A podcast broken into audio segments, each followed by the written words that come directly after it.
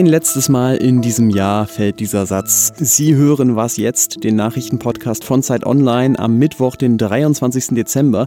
Ich bin Oder Pflüger. Ich freue mich sehr über Ihre Ohren. Wie angekündigt ist das hier Teil 3 unseres Jahresrückblicks. Ohne Corona, ohne deutsche Innenpolitik und dafür mit Themen aus aller Welt. Und bevor es jetzt gleich um so ernste Dinge geht wie Moria, die Klimakrise, Proteste und Wahlen, kommt natürlich, Sie kennen das, eine bunte Meldung und zwar mit unserer geschätzten Kollegin Anne Schwedt aus New York. Der berühmte Weihnachtsbaum am Rockefeller Center in New York steht in diesem Jahr ganz im Zeichen von Corona. Die rund 23 Meter hohe Fichte ist in diesem Jahr nämlich ganz besonders hässlich. Das finden zumindest die Kritiker in den sozialen Netzwerken. Dem Rockefeller Weihnachtsbaum geht es wie dem Rest von uns. Er geht in 2020 durch harte Zeiten, heißt es da zum Beispiel. Oder in echter 2020-Manier, der Rockefeller Weihnachtsbaum sieht aus, als hätte er versucht, sich selbst die Haare zu schneiden. Oder ganz politisch fragt ein Nutzer, soll dieser Baum unsere Seele in den letzten vier Jahren unter Trump, unser Gesundheitssystem oder 2020 als Ganzes repräsentieren? Ist aber alles nicht so schlimm. Den Weihnachtsbaum sieht in diesem Jahr nämlich eh kaum einer. Dank Corona gibt es in New York laut Rechnungen der Stadt 93 Prozent weniger Touristen. Dem Baum sei sein 2020-Durchhänger also gegönnt. Ja, dann bin ich einfach mal so optimistisch und sage, nächstes Jahr bekommt New York bestimmt ein Bild von einem Weihnachtsbaum, schlank und gerade wie eine Impfspritze. Bevor ich Ihnen jetzt die anderen Themen dieser Sendung vorstelle, muss ich, glaube ich, noch einen kleinen Disclaimer vorweg schicken. Denn ich bin mir sicher, viele von Ihnen werden gleich sagen, was, das ist die Themenauswahl. Da hätte doch noch reingemusst Libanon, Äthiopien, Bergkarabach und so weiter. Und wir verstehen das total. Wir wissen, es gibt sehr gute Argumente für all diese Themen. Am Ende mussten wir halt irgendeine Auswahl treffen und dann ist es diese geworden. Sicherlich auch ein bisschen gefärbt von unseren persönlichen Interessen. Ich habe es trotzdem mir erlaubt, noch ein Thema reinzumogeln, das ehrlich gesagt eher so mittelwichtig ist, aber weil es eigentlich auch ein schönes Thema ist, vielleicht diese Sendung noch ein bisschen aufhält. 2020 hätte ja auch das große Beethoven-Jubiläumsjahr sein sollen. 250. Geburtstag. Wegen Corona sind die meisten Konzerte ausgefallen und deswegen dachte ich mir, wenn ich jetzt nochmal schnell durch das Jahr springe und Ihnen die Themen dieser Sendung vorstelle, dann hole ich mir doch musikalische Untermalung von ihm. Natürlich sprechen wir gleich darüber, wie die US-Amerikaner gar nicht mehr aufgehört haben, Stimmen zu zählen. Frankly, we did win this election. Look at Nevada, look at Wisconsin, Michigan. Look at Pennsylvania. CNN projects Joseph R. Biden Jr. is elected. We did it, Joe. thank you, thank you, thank you. Wir sprechen über einen Hoffnungsschimmer in Europas letzter Diktatur. Belarus. Wir haben sowas nie erlebt. Wahlmanipulation und Gewalt. Prozeduren von Wahlen waren äh, falsch. Müssen wir als EU den Druck auf Herrn Lukaschenko erhöhen. Es gibt schlechte Noten für die EU, auch vom Innenminister. Was die Europäische Union bisher da abgeliefert hat, ist absolut armselig dass man das jetzt auf dem Rücken von Flüchtlingen austrägt. Moria zeigt es ja sogar mit einem brennenden Signal. Sie wissen überhaupt nicht, was jetzt passiert, wo Sie hin sollen. Es ist eine Schande, wie Europa hier versagt hat. Und es war wieder ein Jahr der Wetterwarnungen vor dem Klimawandel. Wir haben gesehen, wie das Eis großflächig aufgeschmolzen ist. largest fire front in the country's history. Winds driving these flames in Orange County. Das dritte Jahr einer drohenden Dürre in Folge. This has been a very bad hurricane season. Egal ob Australien, Kalifornien, Brasilien, ob Brände, Dürre oder Überschwemmungen. 2020 war auf jeden Fall auch ein Klimakrisenjahr und deswegen habe ich mir diesen kleinen Merkspruch angewöhnt, bei Klimakrisen, Katastrophen Stefan Schmidt anrufen. Denn der leitet stellvertretend das Ressort Wissen bei der Zeit und kann zwar alleine nicht viel gegen den Klimawandel machen, aber er kann ihn uns erklären. Hallo Stefan. Ja, hallo Ole, moin moin. Ja, wie oft hast du denn diese Frage, ist das jetzt der Klimawandel dieses Jahr wieder gehört? Also ich habe nicht mitgezählt, es gibt keine Strichliste, aber gemessen daran, dass dieses Jahr ja von Corona total überschattet war, äh, beunruhigend oft. Ist das denn überhaupt sinnvoll, diese Frage bei jedem Rekordereignis wiederzustellen? Denn eigentlich wissen wir ja, dass die Atmosphäre sich erwärmt und welche Probleme das mit sich bringt. Ja, das stimmt. Und was sich jetzt in jüngster Zeit tut, und das sieht man an den Rekorden dieses Jahres eigentlich ganz gut, ist, dass man es auch bei Einzelereignissen besser sagen kann. Früher galt so die Faustregel, Klima ist Statistik und Einzelereignisse sind Wetter, aber das stimmt halt so nicht mehr. Also erinnern wir uns an die Brände in Australien. Und da gab es eine Studie aus dem März von einem Team, das heißt World Weather Attribution. Die sind führend äh, bei dieser Sorte von Berechnung. Und die sagen, dass der Klimawandel die Brände in Australien um rund 80 Prozent wahrscheinlicher gemacht hat. Und dasselbe Team hat im Juli die Hitzewelle in Sibirien untersucht. Und da sagten sie sogar almost impossible. Das hätte in einer Welt ohne Klimawandel so einfach nicht passieren können. Wenn ich da mal kurz reingehen darf, ich glaube, wir haben jetzt schon wieder sehr oft das Wort Rekorde verwendet oder Synonyme dafür in diesen ersten Minuten. Ist das nicht vielleicht auch was, was man sich mal abgewöhnen könnte, wenn neue Rekorde einfach so normal werden? Ja, die sind auf jeden Fall keine Überraschung mehr. Es wäre also eigentlich eine Nachricht wert, es wäre viel berichtenswerter, wenn mal ein Rekord ausbleiben würde. Lass uns ein bisschen über Klimapolitik reden. Da hat sich ja einiges getan dieses Jahr. Die EU wird voraussichtlich zwei von drei Klimazielen für 2020 erreichen, nämlich die Senkung von Treibhausgasemissionen um mehr als 20 Prozent und auch den Ausbau der erneuerbaren Energien. Wie bewertest du denn das? Das kann man nicht tun, ohne auf den Faktor Zeit zu schauen. Also wie viel Zeit ist verstrichen, während zu wenig, nur zu wenig geschah? Und zwei von drei Zielen wurden erreicht. Das dritte, also wo mhm. es um den Energieverbrauch äh, geht, das ist kein sehr ambitioniertes Ziel und selbst das wurde gerissen. Also eigentlich müssten wir schon viel weiter sein. Wir suchen ja in diesem Jahresrückblick auch immer so ein bisschen nach guten Neuigkeiten. Hast du da welche aus der Klimapolitik? Also das waren definitiv die vielen Bekenntnisse zu Klimaneutralität bis zur Jahrhundertmitte. Das ist ein Ziel, das die EU 2019 im Herbst schon formuliert hatte und wo unheimlich viel Bewegung reingekommen ist, vor allem weil im Sommer diesen Jahres dann die Chinesen gesagt haben, wir machen das auch. Aber Joe Biden hat ja im Wahlkampf auch dafür geworben. Und mit den USA sind es eben zwei Drittel der Weltwirtschaft. Um das vielleicht zu veranschaulichen, wenn man sich anschaut, welche Klimaschutzmaßnahmen im Moment schon greifen, dann streben wir bis 2100 auf so eine Welt mit etwas mehr als drei Grad Erwärmung zu. Wenn man jetzt alle diese Bekenntnisse dazu rechnet, dann würden wir in eine Welt streben, die sich in Anführungszeichen nur um 2,1 Grad erwärmt, haben Klimaforscher ausgerechnet. Hm. Die Weltwirtschaft besteht jetzt natürlich nicht aus Staaten, sondern aus Unternehmen. Siehst du da denn Tendenzen, dass Konzerne wirklich auch freiwillig bereit sind, mehr Verantwortung für Klimaschutz zu übernehmen? Da sind äh, nicht nur Unternehmen, sondern auch zum Beispiel große Städte oder Regionen, die eigene ähm, Reduktionsziele, teilweise viel ambitionierter als die ihrer Regierung, formuliert und sich dazu bekannt haben, die also voranschreiten wollen. Und sowas gibt es auch bei den ähm, Unternehmen, gibt eine äh, UN-Initiative, die heißt äh, Climate Neutral Now und die zählt Stand Ende 2020 über 400 Unternehmen und Konzerne, die sich verpflichtet haben, aus eigener Kraft Klimaneutralität zu erreichen bis 2050 oder eben früher. Äh, trotzdem sind natürlich Ziele, wer immer sie sich setzt, schön und gut, aber die müssen dann ja auch umgesetzt werden und das war ja in der Vergangenheit immer so ein bisschen die Tragik der Klimapolitik, dass es schon Ziele gab, aber die Übersetzung in reale Handlungen, da hat es dann gehapert. Was müsste denn passieren? Passieren, damit sich das ändert?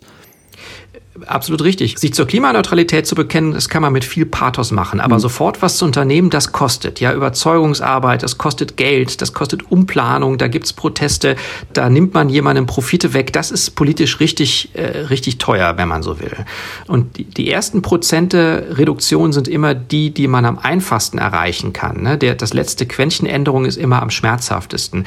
Und deswegen sagen viele Experten, dieses Jahrzehnt, das jetzt anbricht, 2021 bis 2030, das ist so entscheidend für die Frage, machen wir das konkret oder beziehen wir uns auf Bekenntnisse, die dann irgendwann zur Jahrhundertmitte nicht mehr ähm, zu erfüllen sind? Dann sagen wir jetzt willkommen im Jahrzehnt der Schmerzen vielleicht, aber es wird sich lohnen. Danke dir, Stefan Schmidt. Sehr gerne, Ole.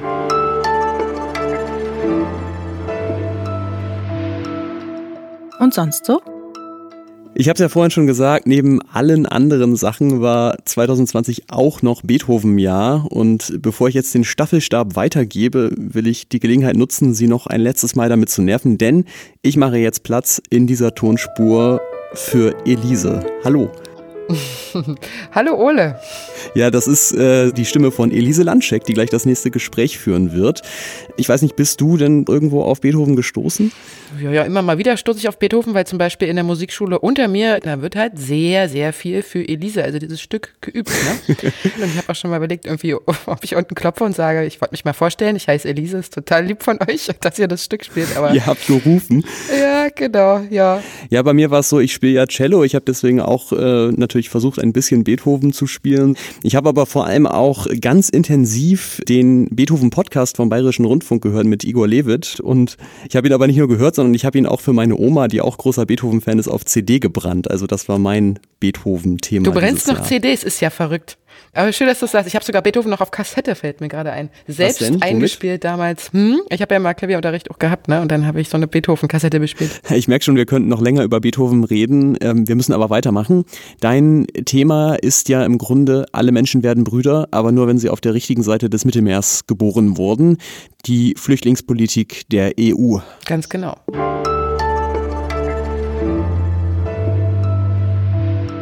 Auch wenn in diesem Jahr die Berichterstattung über die Corona-Pandemie ja viele andere Themen von der täglichen Agenda verdrängt hat, gibt es sie ja trotzdem weiter, die Krisen und Konflikte in anderen Gebieten der Welt. Und immer noch sind laut UNO-Flüchtlingshilfe 80 Millionen Menschen im Jahr weltweit auf der Flucht. Fast 79.000 davon haben in diesem Jahr versucht, über das Mittelmeer nach Europa zu kommen und 886 haben das nicht überlebt. Die Aufnahmeländer an den Grenzen Europas sind dabei immer noch überfordert. Die Zustände in den Lagern, zum Beispiel in Griechenland, beschreiben Augenzeugen als absolut grauenhaft. Und wer sich damit immer wieder beschäftigt, ist Michael Thumann, außenpolitischer Korrespondent der Zeit. Und er hat sich über das Jahr verteilt immer wieder auch mit der Situation der Geflüchteten und mit der Asylpolitik der EU auseinandergesetzt. Hallo Michael. Hallo Elise. Ich spiele dir jetzt mal einen kurzen O-Ton ein von einem Sprecher von Ärzte ohne Grenzen, der vor Ort das Lager in Karatepe besucht hat. Das ist ja das Nachfolgelager von dem abgebrannten Moria. Faris Al-Jawad heißt er und wir haben im Oktober miteinander gesprochen. The conditions in the new camp are quite frankly terrible. They're awful. The weather is of course worsening. The sanitation in the camp is very poor no showers. The weather is getting colder and colder. Zu viele Menschen auf zu engem Raum. Es ist kalt. Es gibt kaum Duschen und Toiletten. Viele sind krank. Wie kann denn das sein, dass die griechische Regierung da immer noch nicht in der Lage ist, die Menschen wenigstens im Winter ordentlich zu versorgen? Also man kann ja fast denken, dass da Absicht dahinter steckt. Oder wie siehst du das? Ja, halbe Absicht. Es ist eine Art hartherziges Laufen lassen es gibt zwei Überlegungen in der griechischen Regierung, glaube ich, äh, und zwei Hauptprobleme, mit denen sie konfrontiert sind. Also erstens, sie wollen weniger Flüchtlinge und auch keinen Pull-Effekt. Sie wollen keine Flüchtlinge anziehen. Zweitens, sie wollen feste Lager errichten in Griechenland, selbst auf dem Festland und nicht auf den Inseln. Und deshalb stecken sie da nicht viel Geld und Energie rein. Und dann gibt es das Problem in Lesbos speziell, das ist, dass die Inselbewohner mittlerweile sehr gegen die Flüchtlinge sind. Es gibt gar keine lokale Hilfe und Unterstützung, sondern eher Feindseligkeit.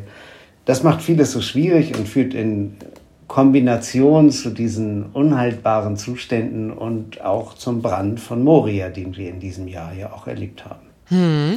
Wir hören ja in den letzten Wochen, du hast es gerade auch schon gesagt, dass die Menschen jetzt vermehrt in Spanien, also auf Lanzarote an Land kommen. Warum hat sich das so verändert? Was ist da der Grund? Ja, weil die anderen Wege jetzt sehr scharf kontrolliert werden. Und deshalb denken sich viele Geflüchtete und die Botschaft hat sich verbreitet, dass man über Marokko, Senegal, aber auch Mauretanien besser von Afrika auf die Kanarischen Inseln kommen kann. Und dann ist man schon mal in Spanien. Und was man jetzt auf Lanzarote zum Beispiel sieht, das ist dieses Lesbos-Szenario. Ja? Die Lager sind überfüllt, es ist eine Bevölkerung, die ist feindselig eingestellt. Äh, die Zentralregierung, die blockiert auch, weil die wollen keinen Pull-Effekt. Das heißt also, wir erleben in kürzester Zeit, dass Lesbos eigentlich keine griechische Besonderheit ist, sondern dass Lesbos auf anderen Inseln, wie jetzt diesen spanischen, entstehen kann, weil die Ursachen eben ganz woanders liegen, ähm, nämlich in dem gescheiterten Verteileffekt in der EU und eben in den Flüchtlingsursachen in den Ursprungsländern. Deutschland hat ja Mitte dieses Jahres die EU-Ratspräsidentschaft übernommen und versprochen, die EU-weite Asylpolitik zu reformieren. Und Innenminister Seehofer will ja zum Beispiel, dass an den EU-Außengrenzen geprüft wird, ob ein Einreisender asylberechtigt ist und alle EU-Länder stärker in die Pflicht nehmen. Aber viele Länder sperren sich ja immer noch, äh, Asylsuchende aufzunehmen. Hat sich denn da überhaupt irgendwas getan in diesem Jahr bei diesem wichtigen Thema in der EU? Ja, leider hat sich da kaum was getan. Also Seehofer hatte große Ideen. Er wollte auch gerne die Weiterverteilung von Flüchtlingen in der EU verbessern. Da ist man nicht sehr weit gekommen, weil das alles Einstimmigkeit braucht der 27 Staaten.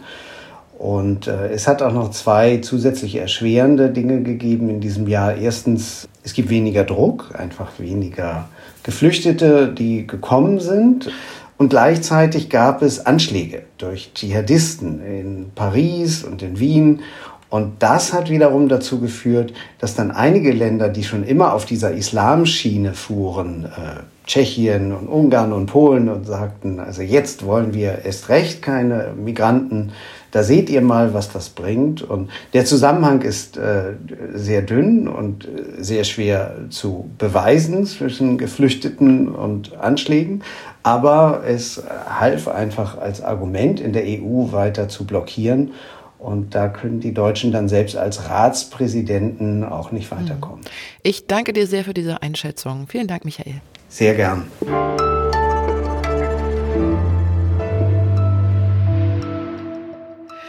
Das nächste Gespräch zur US-Wahl wird meine Kollegin Hanna Grünewald führen. Für sie ist das heute eine Premiere, weil normalerweise arbeitet sie ja eher hinter den Kulissen in der Redaktion. Willkommen, Hanna. Hallo, Elise. Du warst ja auch bei diesem legendären Marathon zur US-Wahlnacht dabei, den wir da hier bei Was Jetzt veranstaltet haben, von 20 Uhr abends bis kurz vor neun am nächsten Morgen, sogar mit Bild und Video live moderiert. Du warst ja dabei im Homeoffice und hast die Nachrichtenlage uns Moderatoren, die ja vor der Kamera standen, zugeliefert. Wie ist denn deine Erinnerung an diese verrückte Nacht?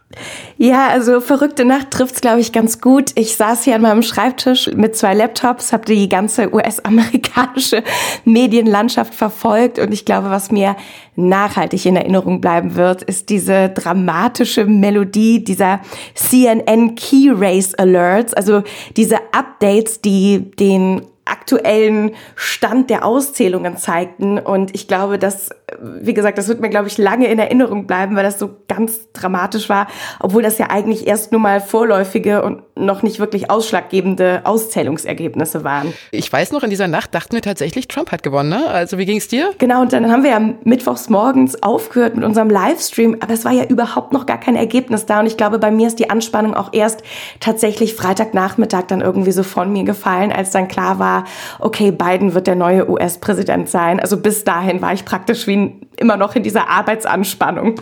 Hm. Jetzt ist ja die US-Wahl auch das Thema deines nächsten Gesprächs. Ich wünsche dir ganz viel Spaß. Vielen ich verabschiede Dank. mich und ja, dann bis bald, Hannah. Ne? Bis bald, Elise. Ja, wir hatten im Team auf jeden Fall eine aufreibende Nacht, aber wir haben das Ganze ja aus Deutschland beobachtet und waren zumindest geografisch weit, weit weg. Rike Havertz ist Zeit-Online-Korrespondentin in Washington, D.C. Sie hat die USA im Wahljahr und auch in der Wahlnacht beobachtet. Hallo Rike.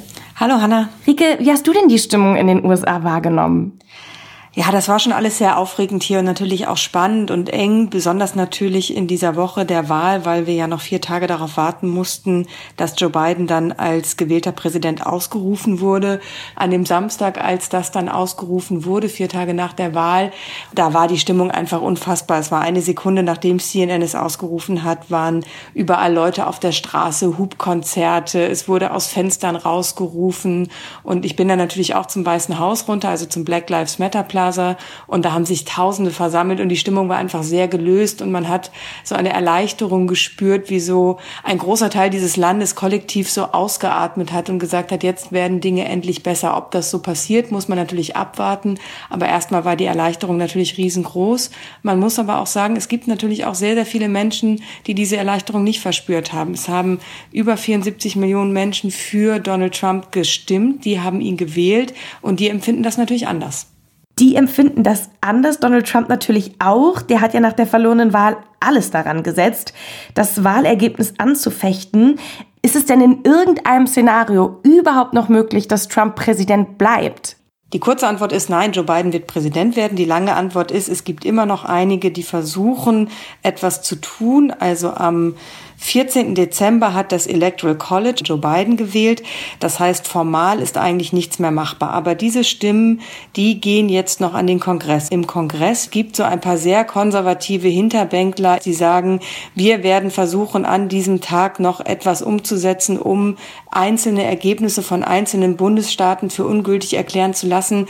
Ich würde mich aber so weit vorwagen und sagen, 99,99999 Prozent wird das am 20. Januar auch passieren.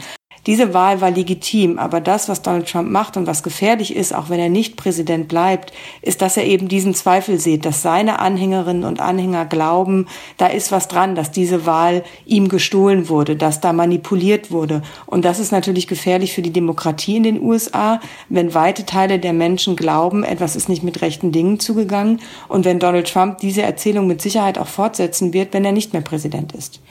In diesem Jahr kam es ja auch zu der öffentlichen Ermordung des schwarzen George Floyd durch einen weißen Polizisten.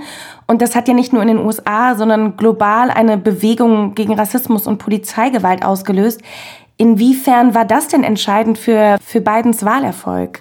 Das war hier im Land neben der Corona-Pandemie natürlich das große Thema. Es ist eins der großen Traumata des Landes. Rassismus, rassistische Polizeigewalt. George Floyd war ja nicht das einzige Opfer leider. Das war ein großes Thema und Joe Biden hat auch durch die Stimmen der schwarzen Wählerinnen und Wähler gewonnen. Und er hat natürlich auch im Wahlkampf immer versucht zu sagen, ich höre eure Stimmen.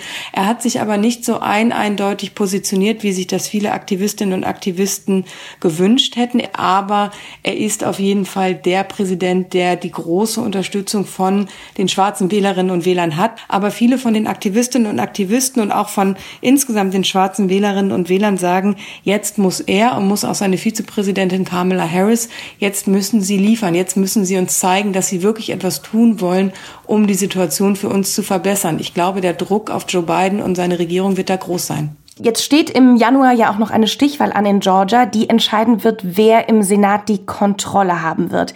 Wie wird das denn Bidens Arbeit beeinflussen können?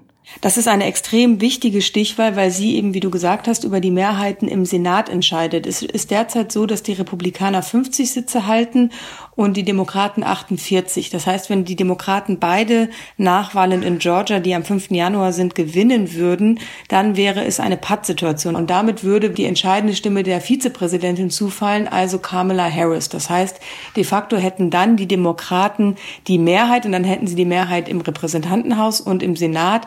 Dann hätte Joe Biden tatsächlich die Chance, zwei Jahre bis zur nächsten Kongresswahl durchzuregieren, Dinge umzusetzen, weil er eben die Mehrheit in beiden Kammern des Kongresses hat. Ricke, jetzt habe ich in deinem OK Amerika Podcast gehört, dass du glaubst, dass, dass du in der beiden Amtszeit auch mal wieder zum Lesen kommst. Gibt es denn irgendein Buch, auf das du dich ganz besonders freust, was bei dir äh, darauf wartet, gelesen zu werden?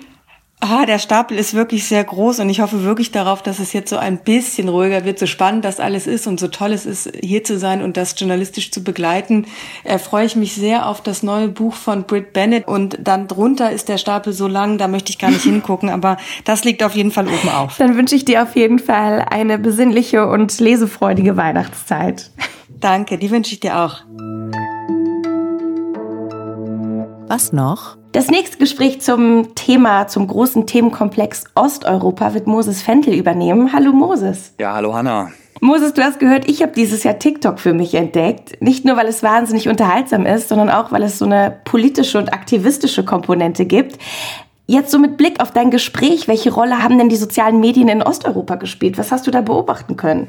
Es ist natürlich schwer, das jetzt so in der Gesamtheit zu sagen für ganz Osteuropa. Ich habe festgestellt beim Thema Jahresrückblick, da ist so viel passiert in Osteuropa, aber das, was in mhm. Belarus seit Monaten passiert, das ist nicht denkbar ohne Social Media. Ein ganz prominentes Beispiel ist der Telegram-Kanal Nexta oder Nectar, je nachdem, wie man es ausspricht der knapp 1,7 Millionen Abonnentinnen und Abonnenten hat und wo ich auch ganz viel Information herbekommen habe. Ja, das, das konnte ich auf jeden Fall auch beobachten. Also sowohl bei Telegram als auch bei TikTok. Also ich fand es sehr beeindruckend zu sehen, wie sich junge Menschen dabei gefilmt haben, wie sie gemeinsam Plakate gestaltet haben und dann auf die Straße gegangen sind, um zu protestieren. Das war schon sehr spannend, diesen sehr persönlichen Einblick auf eine so politische Lage zu bekommen.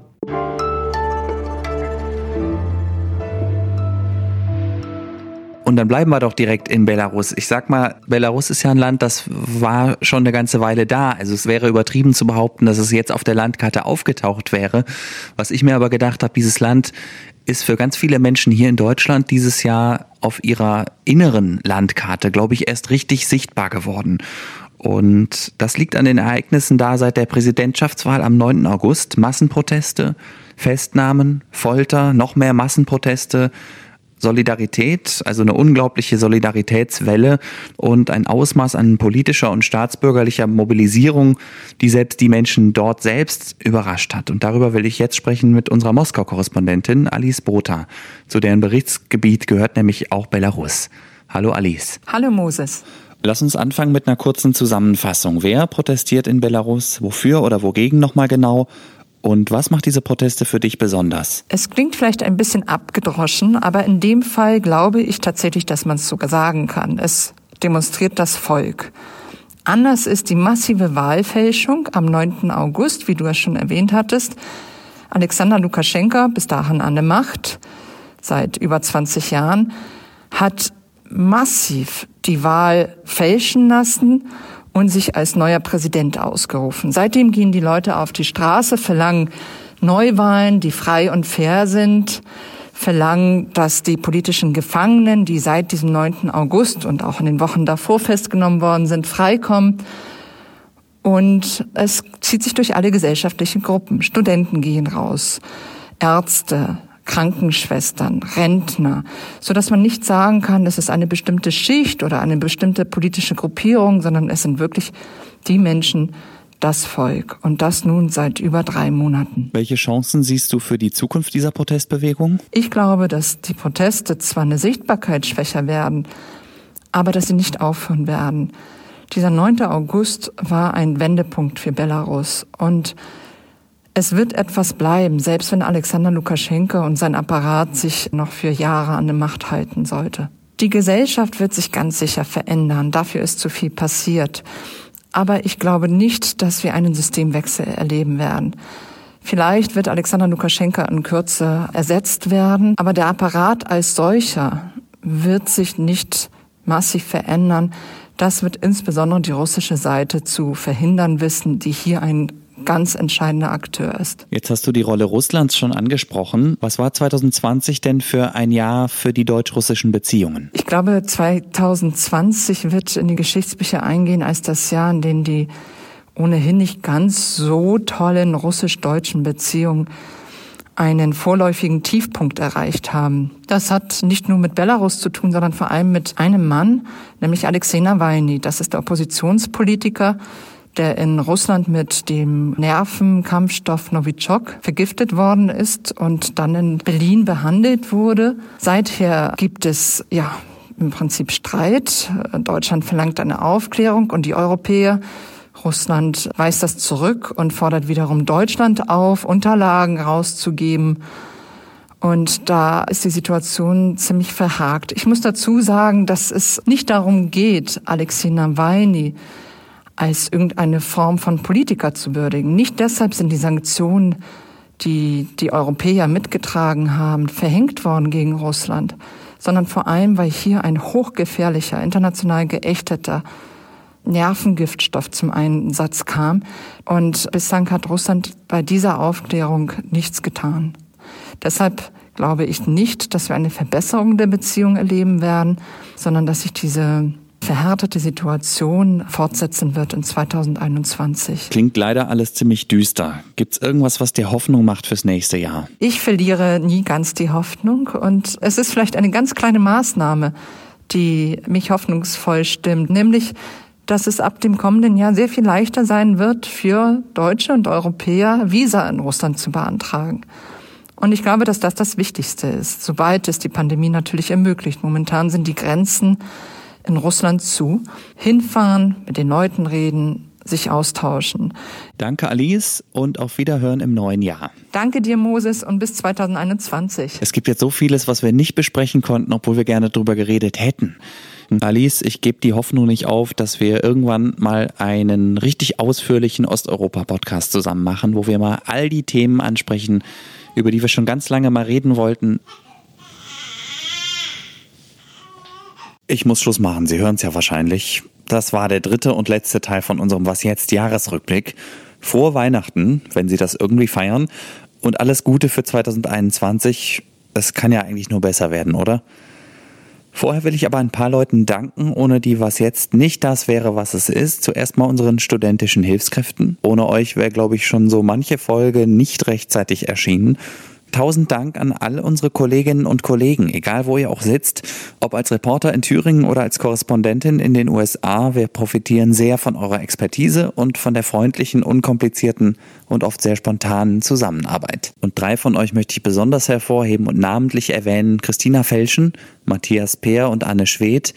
Ohne euch wäre was jetzt überhaupt nicht denkbar. Ihr macht abwechselnd die Nachtschichten für uns und seid normalerweise morgens im Nachrichtenblock zu hören. Also danke auch euch für eure unermüdliche Arbeit und bis nächstes Jahr. Ganz besonders wichtig für was jetzt war in der ersten Jahreshälfte meine Kollegin Munja Mayborg. Auch dir guten Rutsch, liebe Munja. Wir freuen uns, wenn du nächstes Jahr zurückkommst. Und jetzt noch danke an Sie, liebe Hörerinnen und Hörer, fürs Zuhören und für die vielen netten, freundlichen, interessierten, manchmal auch kritischen E-Mails, die Sie uns schicken. Das darf 2021 gerne einfach so weitergehen. Wir machen jetzt erstmal ein paar Tage Pause und sind dann am 4. Januar mit der Frühsendung wieder für Sie da. Ich heiße Moses Fendel, machen Sie es gut und bis bald.